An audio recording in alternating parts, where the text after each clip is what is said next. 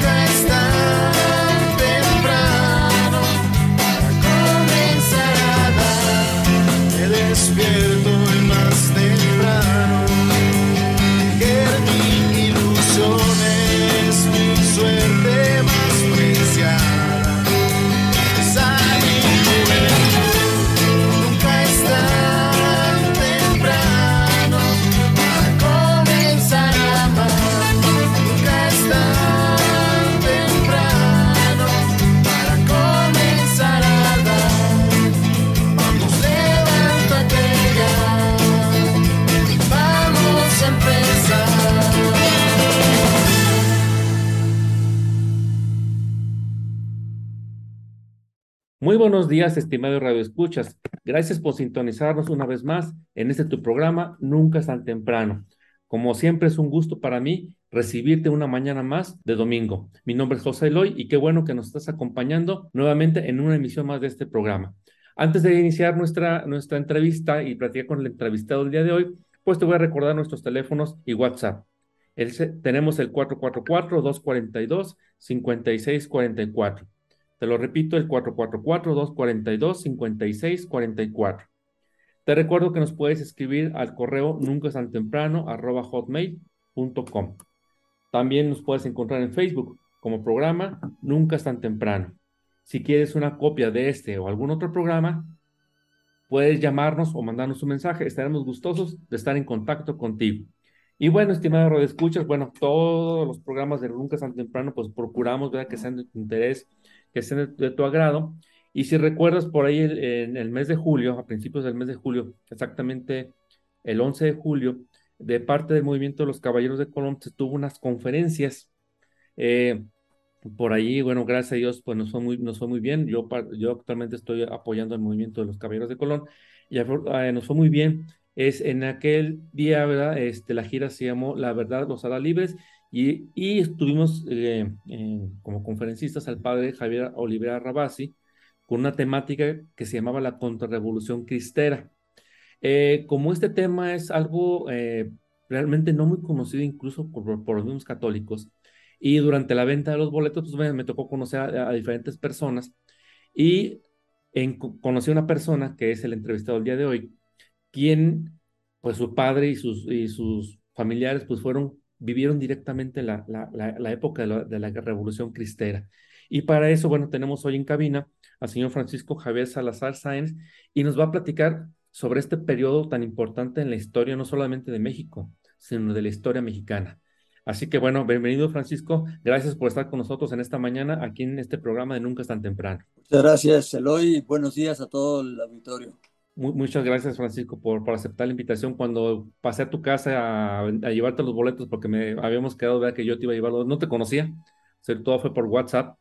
Entonces ya platicando, ¿verdad? Salió, salió el tema de que pues tu, tu papá, ¿verdad? Fue, fue cristero y entonces pues viniendo de esta conferencia dije, no, pues es una oportunidad de oro de alguien muy cercano, ¿verdad? A este movimiento y, y que nos platique.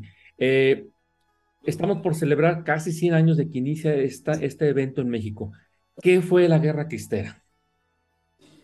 Pues la guerra cristiana fue la respuesta que dieron los cristianos a la agresión que hubo por parte del gobierno, principalmente el gobierno de Plutarco Elías Calles.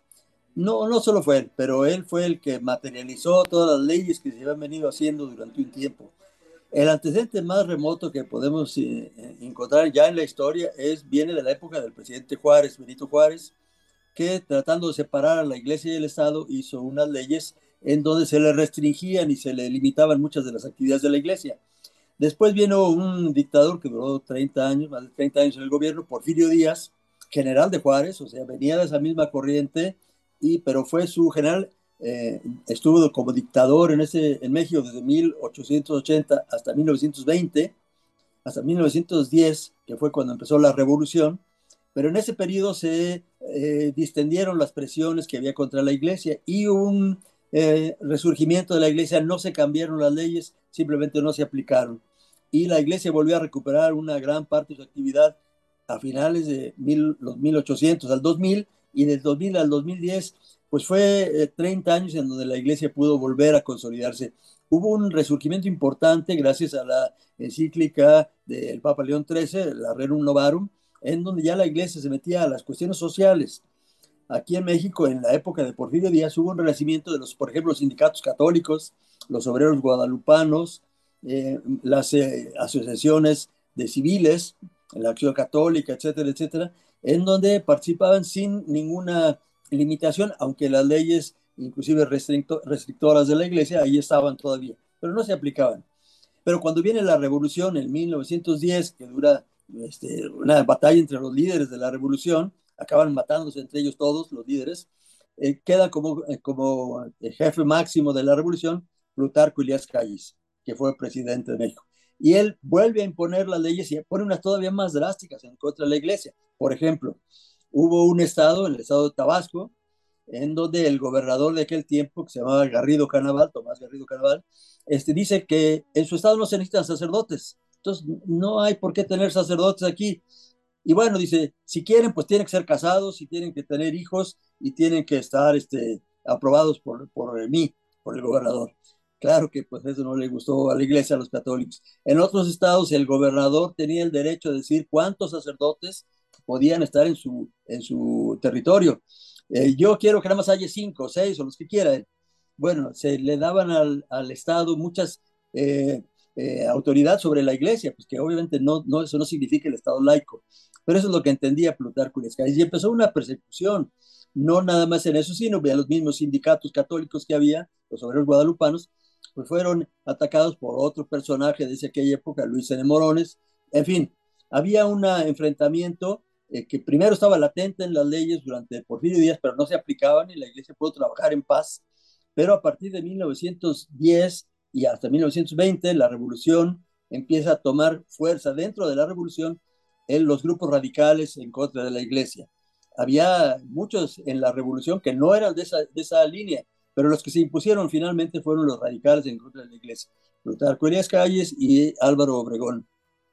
En 1925, 1926 se empiezan a aplicar las leyes que eh, limitaban la actividad de la iglesia y la iglesia en un momento dado decide pues que así no puede trabajar porque los sacerdotes eran perseguidos si abrían un templo, si violaban las disposiciones de los gobiernos en turno, pues eran este, reprimidos, encarcelados o expulsados.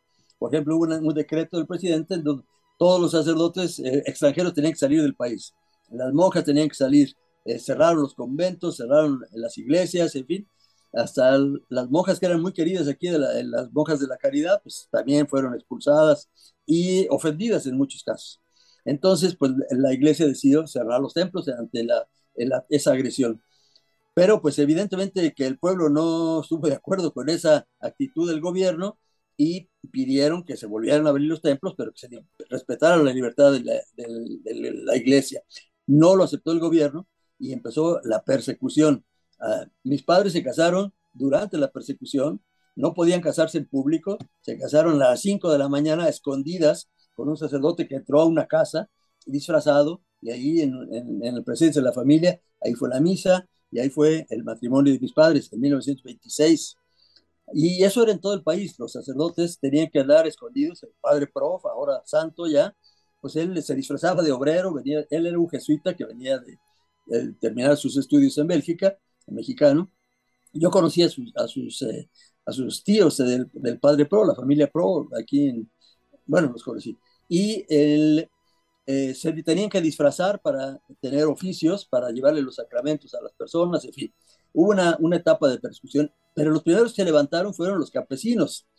Había, mi, padre participó en las reuniones, mi padre era de la capital, de la Ciudad de México, había reuniones de católicos, pues trataban de organizarse la Liga Nacional Defensora de la Libertad Religiosa, pero los que se levantaron en armas fueron los campesinos, sobre todo en el Bajío.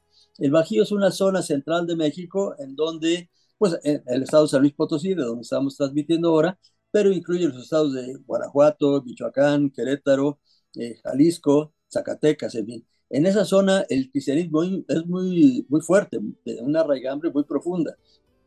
Entonces los campesinos inermes, porque ellos no tenían armas contra el gobierno, que tenía todas las armas del ejército federal, pues se levantaron y empezaron una guerra de guerrillas.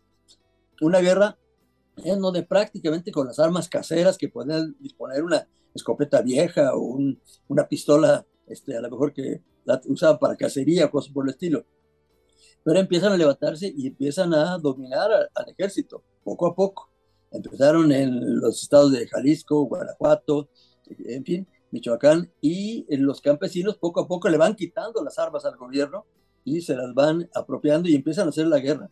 Esta guerra, pues todos sabemos, duró de 1926 a 1929, la primera etapa, después hubo otra, pero al final, en, en 1929, pues prácticamente dominaban la mitad del territorio los cristeros y con un ejército ahora sí ya organizado, después de andar eh, desorganizados en guerrillas por eh, varios lugares, varios ranchos que se levantaban y cuando regresaba el gobierno se escondían en la montaña, pero ya para 1929 llega un general que había salido del ejército, el general Gorosieta, y empieza a organizar el ejército ya en forma. Bueno, en ese momento, sin duda, yo creo que todos los historiadores están de acuerdo en que si esa guerra hubiera continuado, el ejército cristero hubiera ganado. En fin, pero eso es lo que pasó. El, problema de este país, de México, es que estos temas no se conocen mucho. Eso sí me tocó vivirlo a mí, porque la literatura sobre los cristeros era una literatura prohibida, clandestina. En mi casa llegaban publicaciones, pues caseras, eh, en, en extensil en copias eh, fotostáticas, en fin, de los hechos que había pasado, quiénes eran los personajes, en fin, pero eso no se conocía. Eso se logró conocer hasta que llegó aquí a México un francés llamado Jan Meyer, probablemente lo han leído ustedes. Eh, yo estuve platicando con él alguna vez con Jan Meyer y él me comentaba que su venida a México se debió a que mientras estaba haciendo su tesis en la Universidad de la Sorbona en París, él quería hacer una tesis sobre el Che Guevara y sobre los guerrillas de izquierda. Pero un compañero de él del doctorado dijo, oye, allá se ha escrito mucho sobre la guerrilla de Che Guevara, de Fidel Castro, etcétera. ¿Por qué no haces una sobre los cristeros? ¿Y quiénes son los cristeros? Le preguntó Yalmeri. Pues ve a México e investigalo, eso, eso puede ser tu tesis. Entonces, efectivamente, se vino aquí y él fue el que escribió el primer libro de la cristiada, tres tomos. Ahí se mencionan pues, a, mi padre, a mi suegro, etcétera, etcétera, varios personajes. Y efectivamente, después de Jan Meyer, ya vinieron otros historiadores. El, mismo Krause de, de, Clio y otros, pues ya empezaron a tomar eh, este, información que afortunadamente existía clandestina, oculta, en bibliotecas privadas, pero poco a poco se fue este, eh, retomando esa información y hoy hay muchísima literatura que apenas se está conociendo de unos 20 o 30 años para acá. Eh, en, en, el mismo libros de historia no existía este movimiento. Hasta recientemente incluyeron, por los años 20 hubo una rebelión de los cristeros en el Bajío. No, la verdad es que siempre se minimizó. Ahora, el problema fue este. El problema fue que eh, los campesinos que se levantaron no, no era un movimiento antirrevolucionario. Por ahí algunas veces dicen es la contrarrevolución.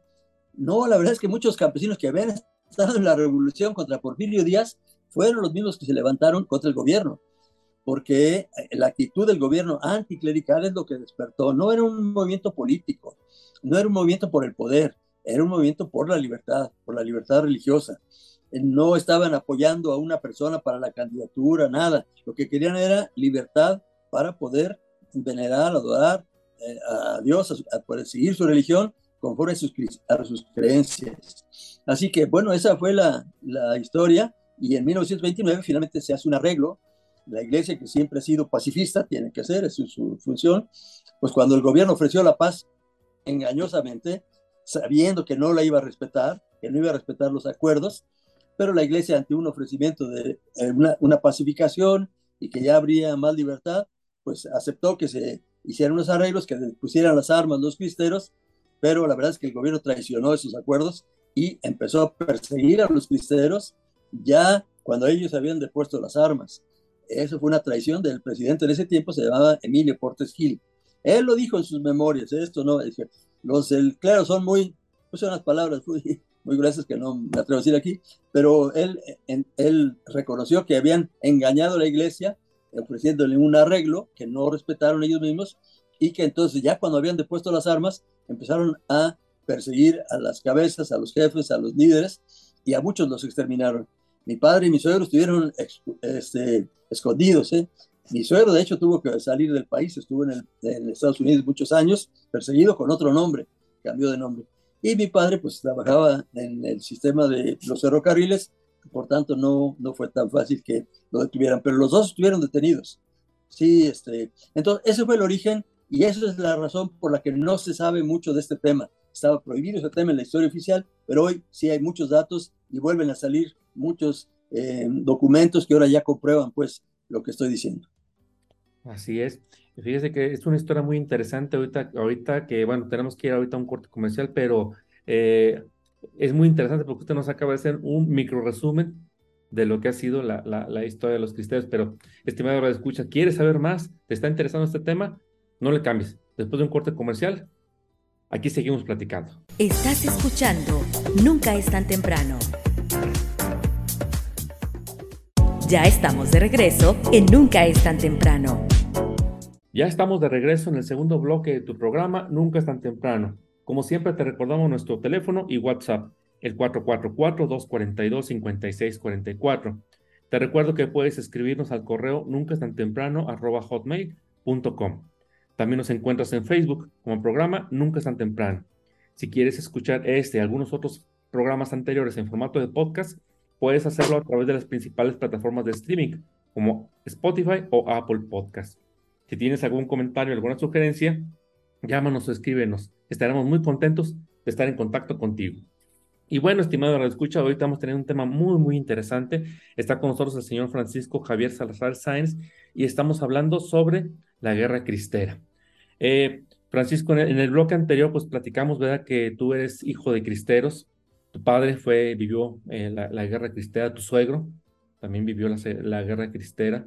Y ahorita en el, durante el bloque comercial, ¿verdad? Y yo, te comentaba que he leído por ahí, ¿verdad? Que esta guerra fue, muy, muy, muy intensa porque el mexicano en sí es un ser muy religioso, o sea, algo que de México es único en el mundo, o sea, y quienes han estudiado este fenómeno de la guerra cristera, que muchos han sido extranjeros, se han sorprendido por esta respuesta mexicana.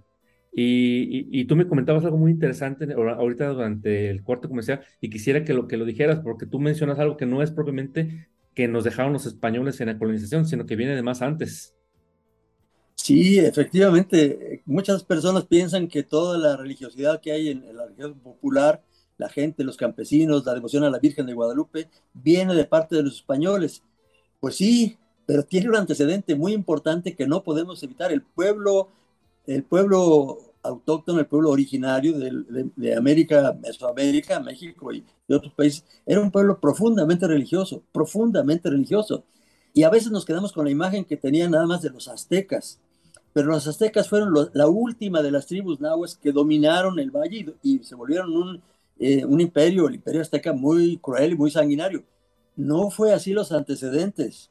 Eso fue en los últimos 200 años, antes de la conquista, antes de la llegada de los españoles. Pero antes de eso, la, la cultura maya, la cultura olmeca, la cultura teotihuacana eran eh, muy religiosos, pacíficos, y muchos de ellos llegaron, eh, ahora se está estudiando eso bien, a la concepción de un solo Dios, eh, que ellos le llamaban el Boyo Coyatzin, aquel por, el, por quien se vive.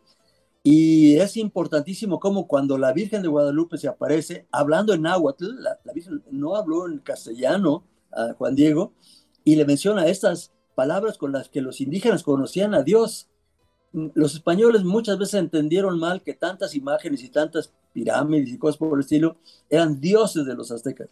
Pues no, muchas veces eran fenómenos que se los referían a Dios. Pero en fin, es un tema muy complicado. Lo que sí podemos decir es que era un pueblo muy religioso, siempre ha sido. Y es más, durante la conquista, al principio el pueblo pues se le cayó su mundo que ellos tenían, su mundo religioso, y se dejaban morir literalmente, estaban abandonados por su Dios, por sus dioses, y pues se sentían derrotados. Pero cuando aparece la Virgen de Guadalupe, que por cierto también ya van a ser los 500 años de las apariciones de la Virgen de Guadalupe, la Virgen les habla en su idioma y les habla con su tipo de lectura. La imagen en sí tiene muchísima expresión. La forma como ponen las manos, la forma como ven hacia un lado la Virgen, el vestido que trae, el manto que trae, el sol a su espalda, la estrella, la luna a sus pies, todo eso era un libro para los, para los nahuas, para los indígenas, mm, que no entendieron los españoles. Evidentemente los españoles pues este, no entendían, los, los indígenas no tenían alfabeto, escribían con pictogramas tipo los jeroglíficos, como los de los egipcios, pero ellos entendían muy bien lo que estaba diciéndoles la Virgen. Entonces, cuando ellos entienden el mensaje de la Virgen, las conversiones se vuelven una cosa impresionante. Tuvieron que hacer las capillas abiertas para poder recibir a los cientos de miles que llegaban a convertirse, porque habían entendido el mensaje de la Virgen. Y esa religiosidad, que los mismos indígenas comprendieran que la fe católica no era en contra de ellos, sino que era una explicación de lo que había pasado, la, la asimilaron de una manera muy profunda, que hoy todavía, con todas las presiones de, del mundo moderno y todo, sigue siendo una religiosidad muy fuerte. Y hoy creo que la iglesia está haciendo un buen trabajo tratando de recuperar o de promover una pastoral de la religiosidad popular que se vuelva a vivir y a, sentir lo que es la fe del pueblo. El Papa Francisco tiene una frase que a mí me, encanta en un libro que, que estoy leyendo ahora, que dice, la fe que tiene una mujer ante el cadáver de su hijo, que no entiende mucho de teología, pero tiene una fe que ya quisiéramos todos los demás. ¿eh? Esa fe del pueblo, ahí está. Y cuando el gobierno, volviendo a la cristiana, quiere quitar esa fe del pueblo, erradicarla, prohibirla, prohibieron las escuelas, prohibieron las iglesias, las misas, en fin, pues el pueblo se levanta en armas. Y eso fue lo que pasó en la cristiada. Insisto, la iglesia fue engañada, los arreglos fueron un engaño para la iglesia, pero finalmente se quiso atentar contra esta religiosidad del pueblo que hoy todavía persiste y que sigue siendo muy fuerte, no nada más en el Bajío, en todo México.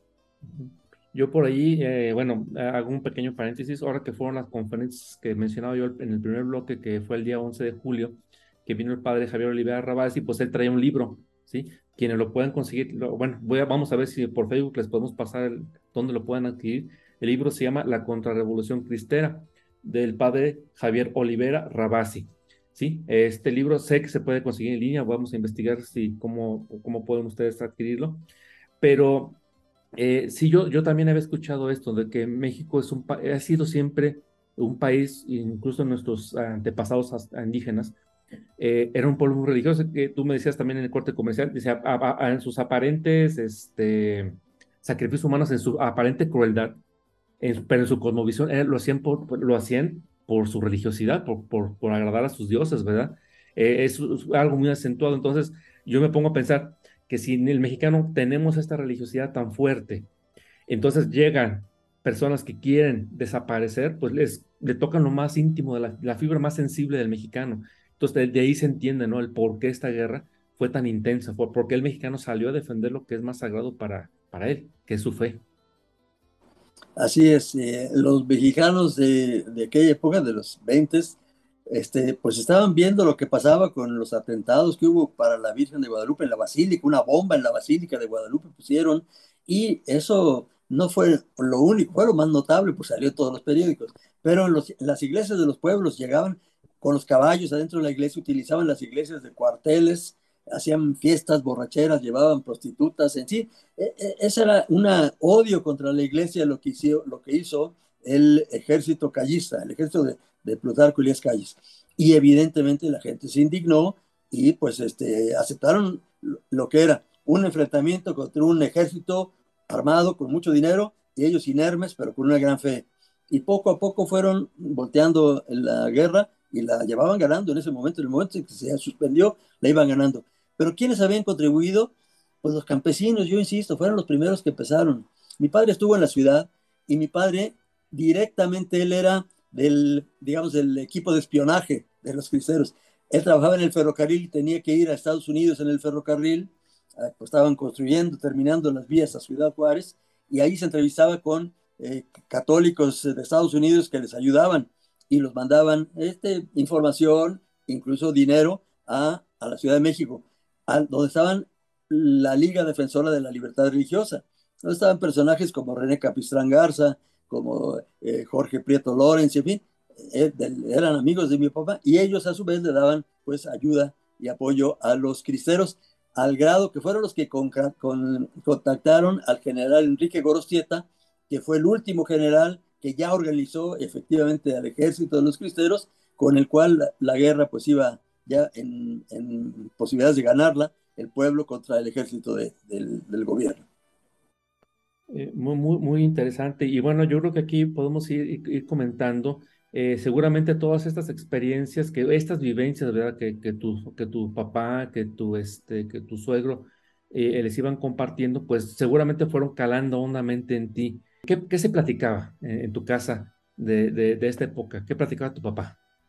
Bueno, mi, pa mi, padre nos contaba, pues todos esos cuando lo apresaron a él, lo denunciaron, pues que él era este, espía de los cristeros, lo denunciaron, lo apresaron, lo llevaban a prisión, pero su jefe en los locales dijo, no, yo conozco al señor ingeniero, no, él es una persona decente, etcétera, yo me encargo de él, lo liberaron y pues afortunadamente no lo, no lo mataron, como era lo que se usaba en ese tiempo. Pero mi padre fue, sufrió un acoso cuando él después fue maestro de la UNAM, de la universidad, y sufrió un acoso en sus clases, le quitaban sus clases, porque eran pocos los que se atrevían a defender su fe en, público. Estaba prohibido hablar de Dios y de la iglesia en las universidades públicas, en la educación pública, bueno, incluso en los periódicos. Todo lo tenía controlado el gobierno y estos temas pues eran tabú, no se podían tocar a mi padre pues le, le, quitaron muchas de sus clases, en fin, llevó una lucha muy, muy este, larga, de mucho tiempo, él sosteniendo la fe y lo que no podían prohibirle, que era la, la, la concepción cristiana. Sí, así es, José Loy. Entonces, eh, puedo contar otras anécdotas después, ¿eh? No, no, no, este, Francisco, pues síguenos contando más historias, nos da un poquito tiempo de este, de este bloque. ¿Qué más, qué más te platicaban en tu casa? Sí, bueno, eh, durante la cristiada, eh, yo quisiera contarles un poco de mi suegro, no te he dicho ni siquiera el nombre de mi suegro, mi suegro, mi suegro, su nombre era, ya falleció, Carlos Díez de Sollano. Carlos Díez de Sollano, este, un ingeniero químico también, él eh, pues estuvo levantado, él sí estuvo en la, en la montaña, en armas, en el estado de Guanajuato, y eh, dirigió un, un, un pelotón, una, una cuadrilla de soldados, tuvieron enfrentamientos, y él estuvo perseguido mucho tiempo después de los arreglos.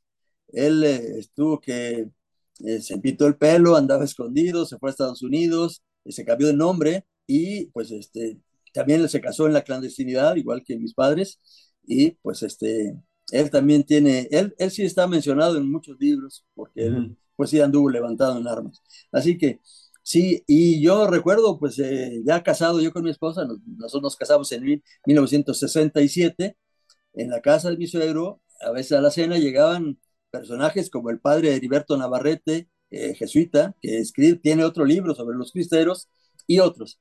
Y pues las pláticas sobre los, las anécdotas que tenían, en fin, porque la guerra cristera fue una parte este, violenta, digamos, de la, del enfrentamiento, de la reacción. Pero hubo una reacción en todo el país, eh, en muchos lugares, los obispos, por ejemplo, en el norte del país, Dice, no se levanten en armas, vamos este, a, a, seguir practicando la fe clandestina, etcétera, etcétera. Y en otros los obispos acompañaron a los, a los soldados.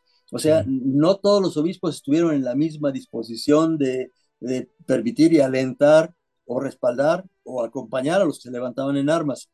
Pero lo que sí fueron uniformes todos en que no podemos perder, no podemos aceptar que el gobierno imponga este, condiciones sobre la iglesia en su ánimo de destruirla, porque eh, no era para reglamentar, para poner en orden, no, era un odio contra la iglesia, lo reconocieron ellos, y para, con ánimo de destruir la fe del pueblo.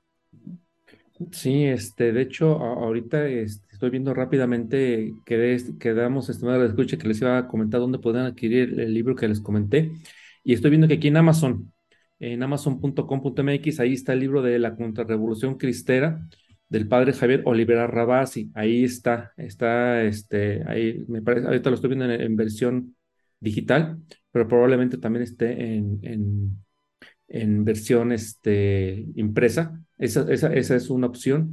Eh, oye, Francisco, y bueno, eh, recuerdo ahorita que mientras estábamos en, en, el corte comercial hablando de los libros, tú nos comentabas que también hay un libro muy especial, muy importante. ¿Cuál es?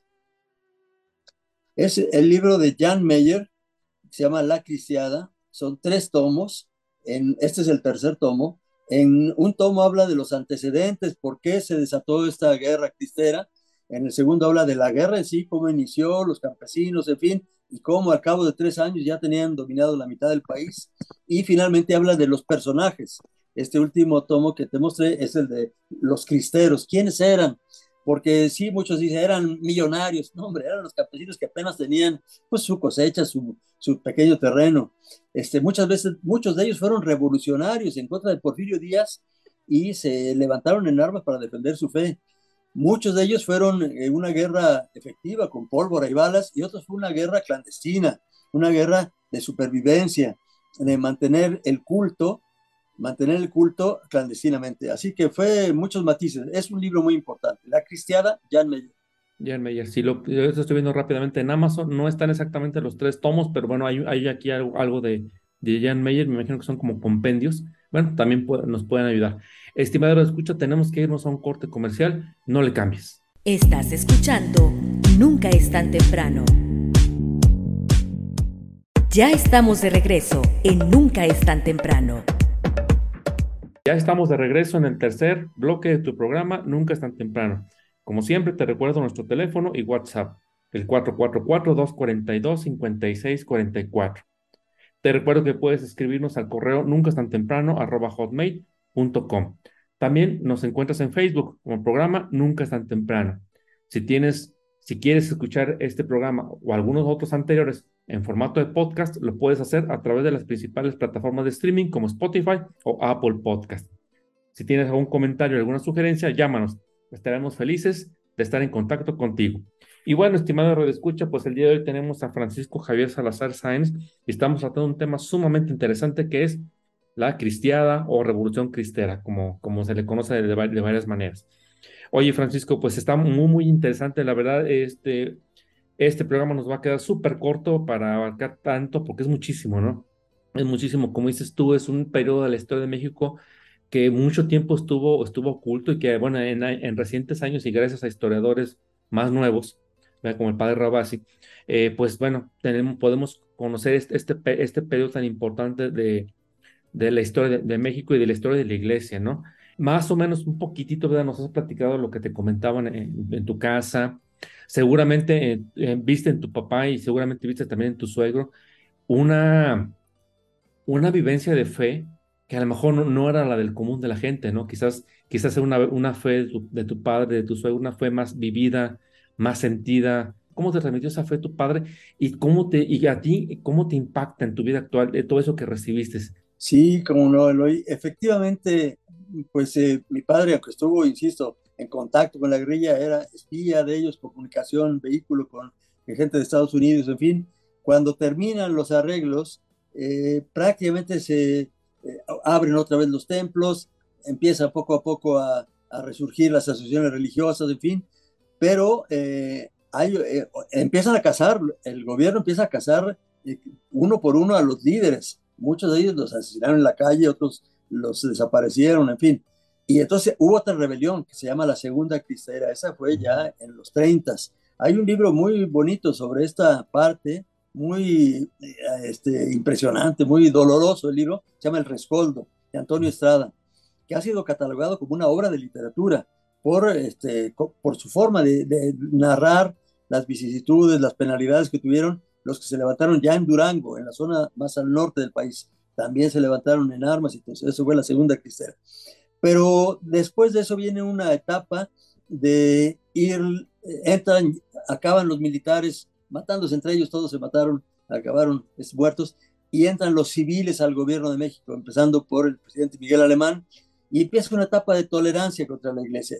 Y otra vez empieza la iglesia poco a poco a construir, pero eso no quitó que muchos de los que habían estado en la guerra cristera fueran perseguidos, satanizados, bloqueados para trabajos en el gobierno, por ejemplo, etcétera, etcétera.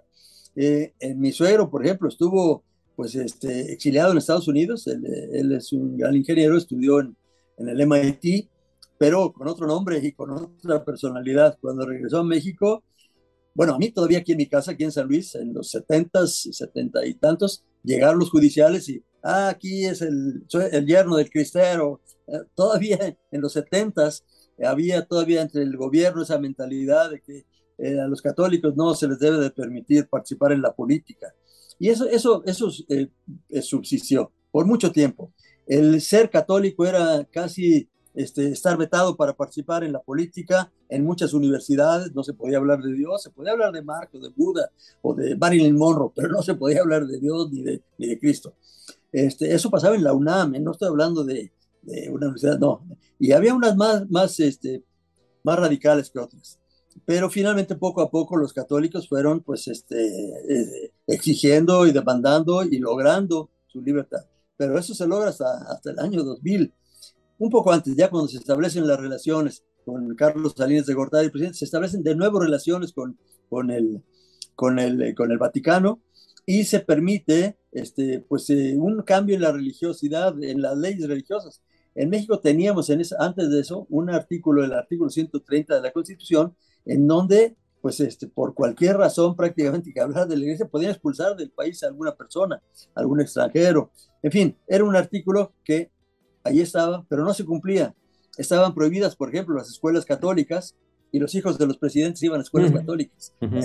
Era, era una, una este, esquizofrenia, ¿no? Una cosa decía la ley y otra cosa era lo que se hacía. Los colegios católicos, pobres y ricos, porque a veces nada más piensa que los colegios católicos eran de los ricos. No, yo conocí muchos católicos que cobraban cero prácticamente, de monjas o de, de, lo que sea. Entonces empezaron a, resurgir todo eso y hoy finalmente ya la legislación está mucho más abierta, hoy se permiten muchas cosas y bueno, hoy este, no sé con qué intenciones, pero eh, pues el presidente habla, yo digo que cita mal a la Biblia, pero hasta la Biblia cita y a San Francisco eh, equivocadamente, ¿no?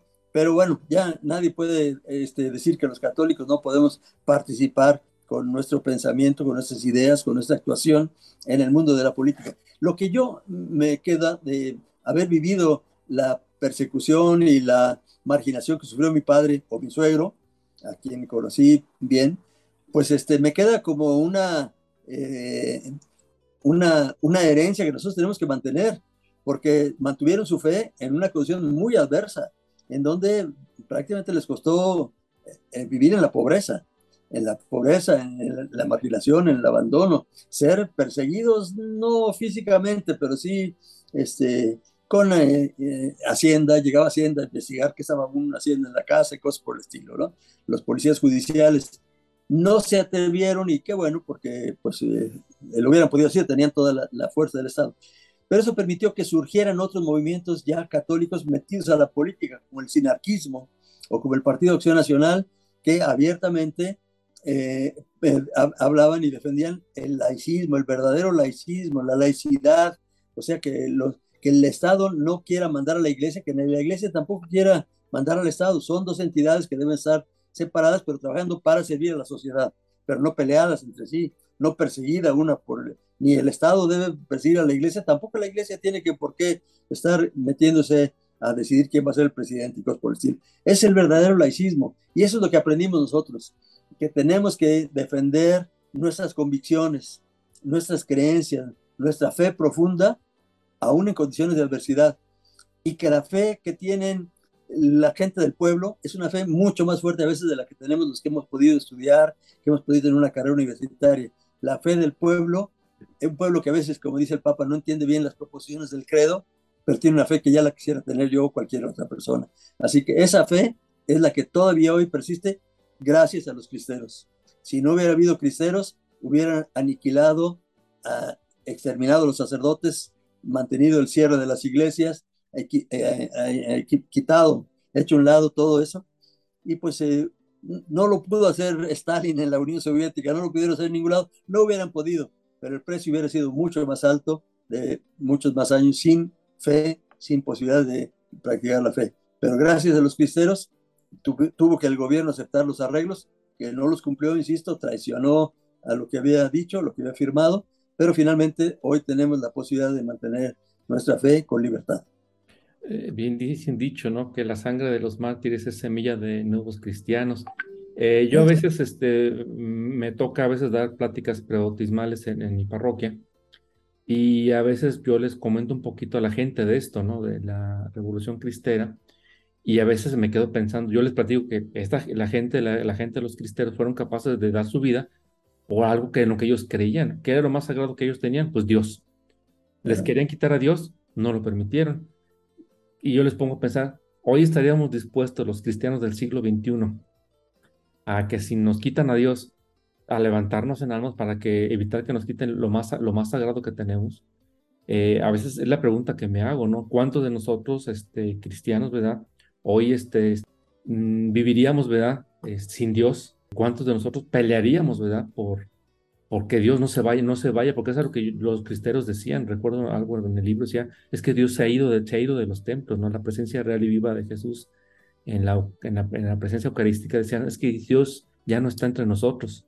Y eso era algo que les dolía mucho, ¿no?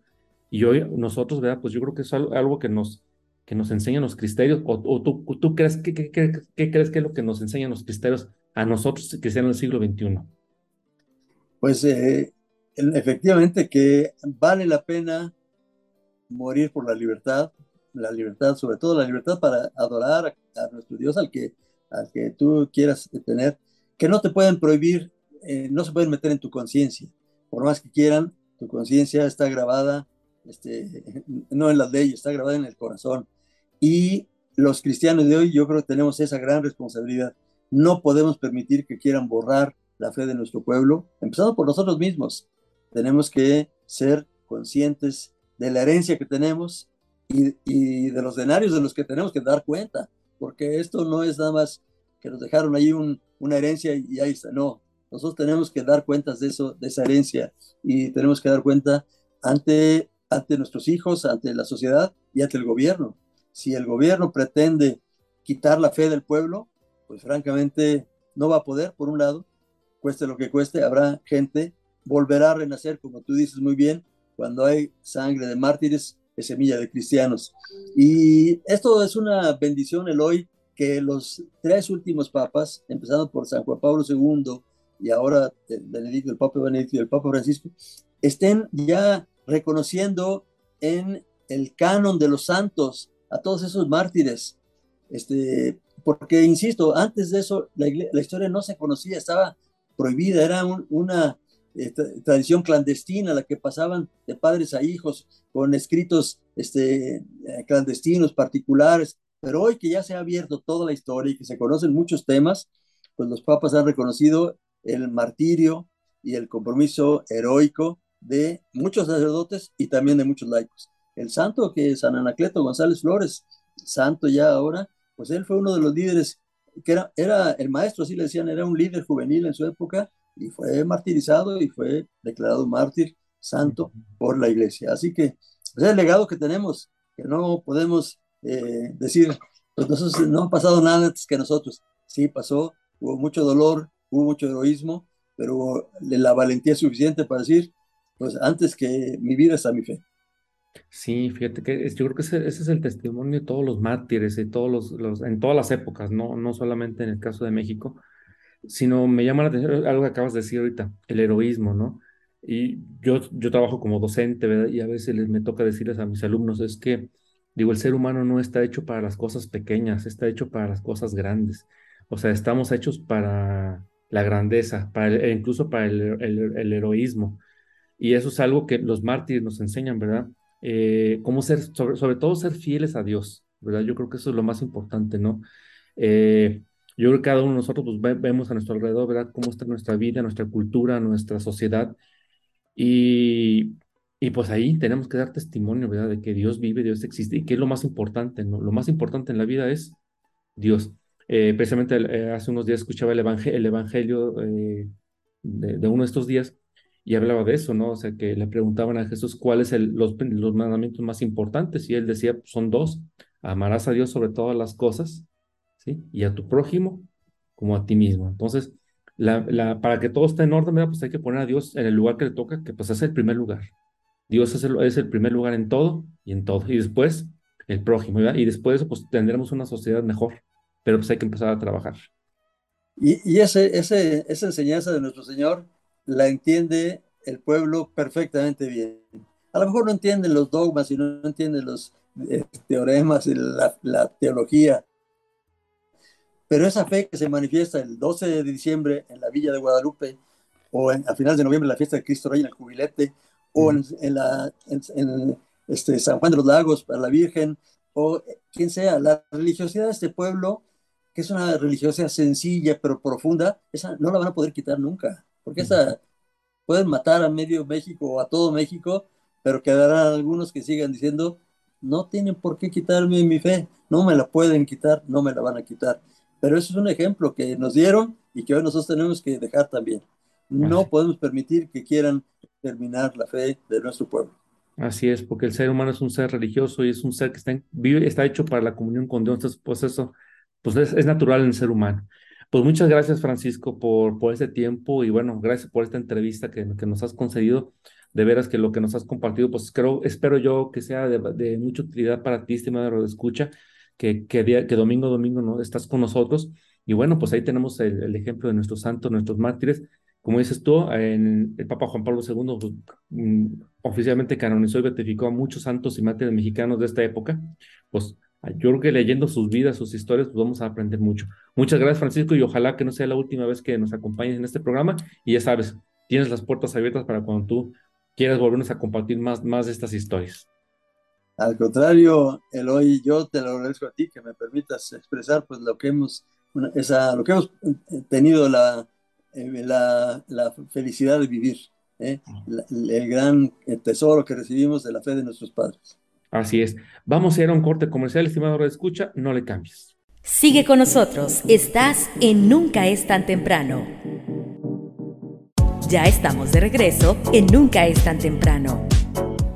Ya estamos de regreso en el cuarto y último bloque de tu programa Nunca es tan temprano. Te recordamos como siempre nuestro teléfono y WhatsApp el 444-242-5644. Te recuerdo que puedes escribirnos al correo nunca es tan temprano. Nos encuentras en Facebook como programa Nunca es tan temprano. Si quieres escuchar este programa o algún otro en formato de podcast, puedes hacerlo a través de las principales plataformas de streaming como Spotify o Apple Podcast. Y bueno, estimado Radio Escucha, pues hoy tuvimos un programa muy, muy interesante sobre la, la guerra cristera, o simplemente los cristeros, una época en, en, la historia de México y de la Iglesia de México muy importante y que muy pocos de nosotros realmente lo conocemos. Hoy estuvo con nosotros eh, el señor Francisco Javier Salazar Sáenz y bueno, pues él, eh, pues su padre y, sus, y, su suegro, pues fueron, él es hijo, De cristeros y bueno, pues nos platica de primera mano, ¿verdad? Lo que, lo que a él le comentaban, lo, lo que él vivió en su casa y cómo, cómo influyó en su vida.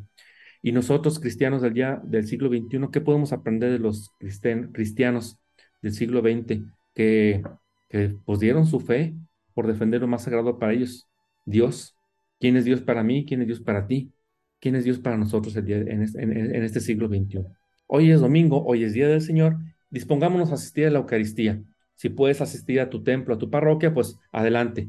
Si no puedes hacerlo, bueno, puedes, eh, por alguna razón, enfermedad o alguna situación especial, bueno, puedes seguir las transmisiones de la misa a través de redes sociales, a través de diversos canales de, televisión, eh, etcétera. Y para prepararnos al Evangelio, pues vamos a, a escuchar nuestro melodrama evangélico. Así que dice luces, micrófonos y acción.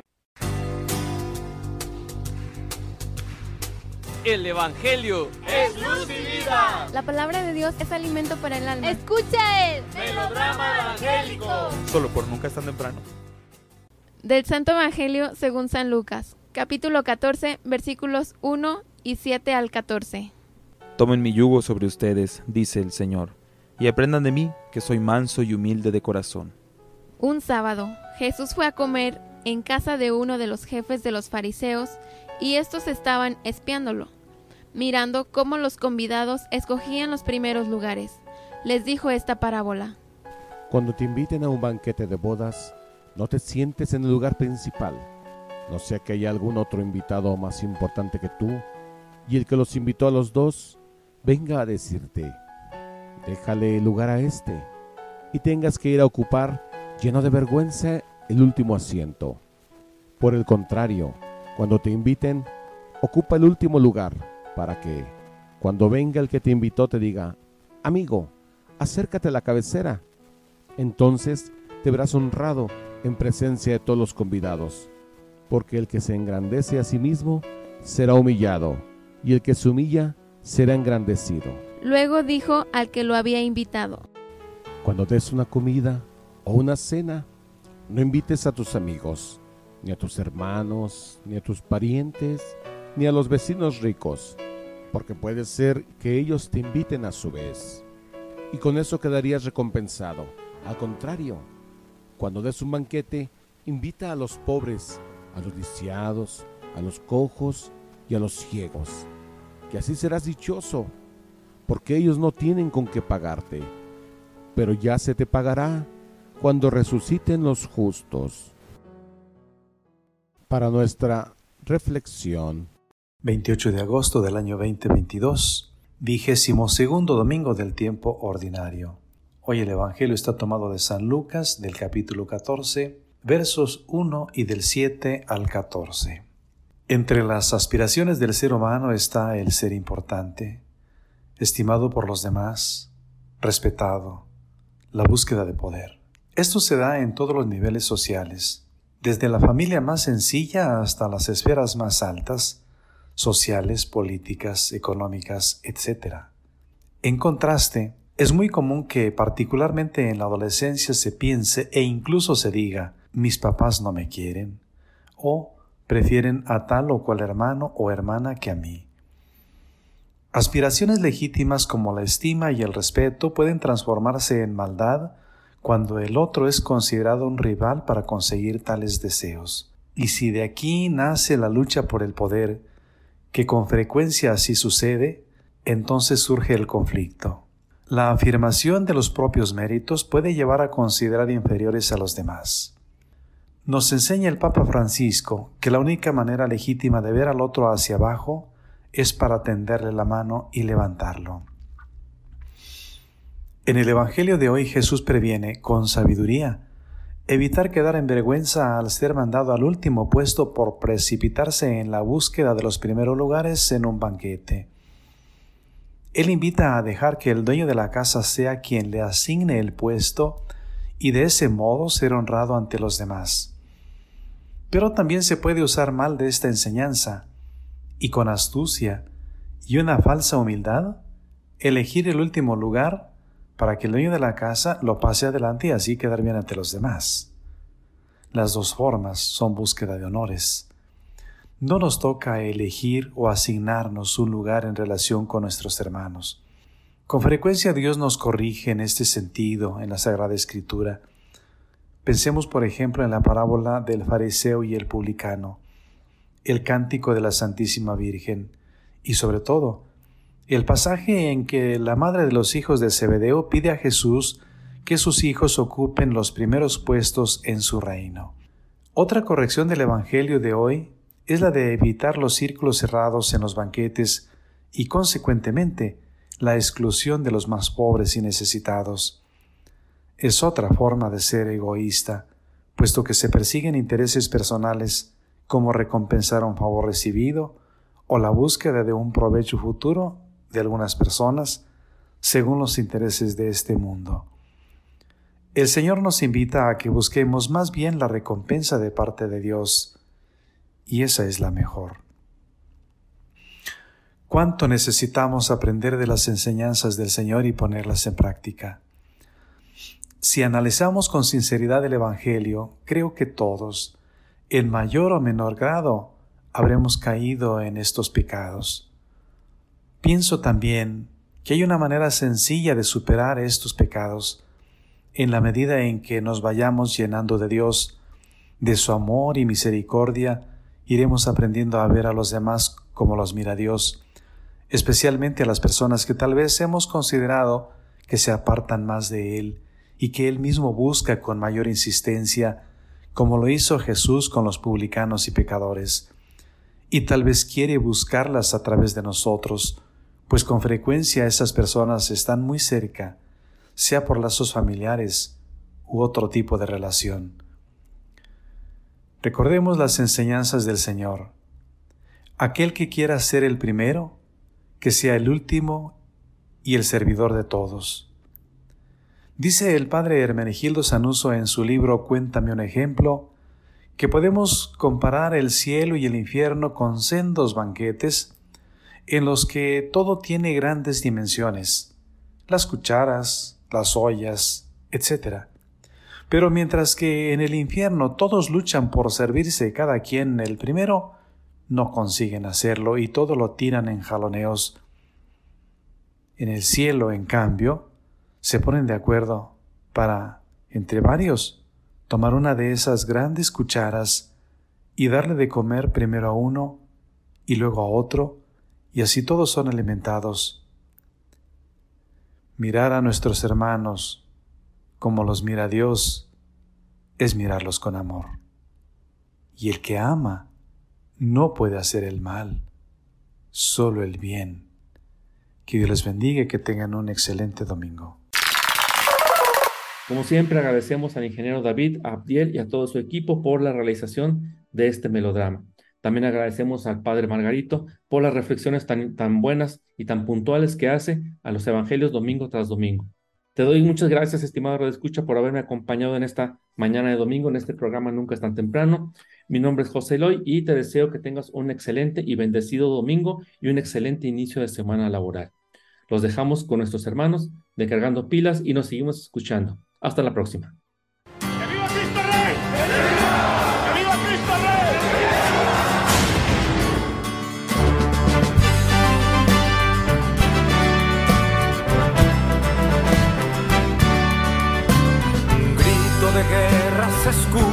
La paz de la tierra y en todo lugar.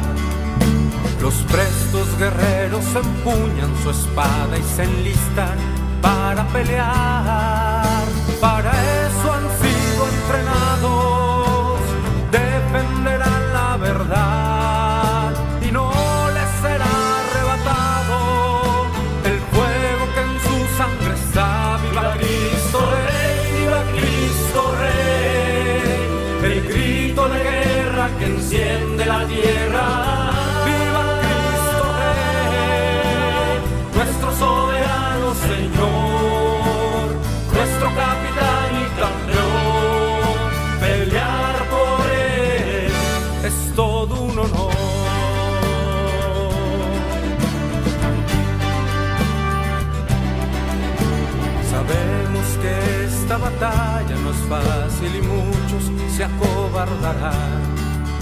Y bajo los dardos de nuestro enemigo sin duda perecerán. Yo tendré mi espada en alto,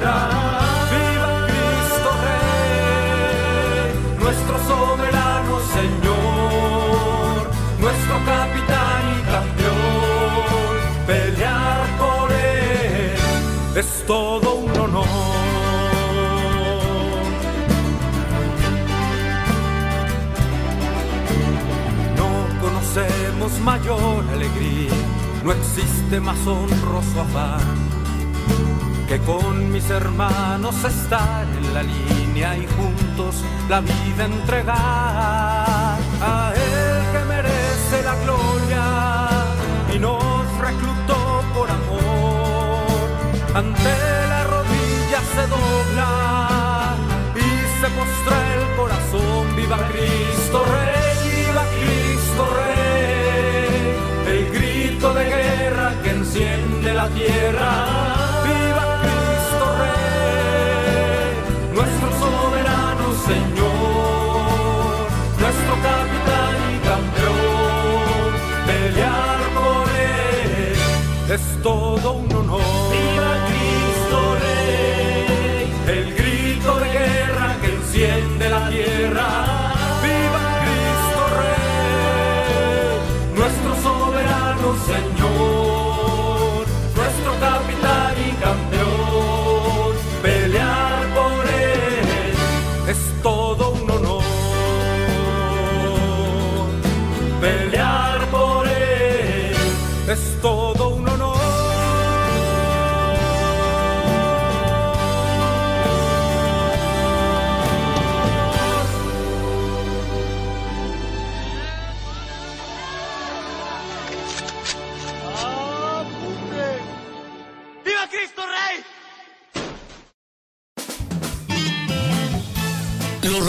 a sintonizar el próximo domingo. Este es tu programa Nunca es tan temprano.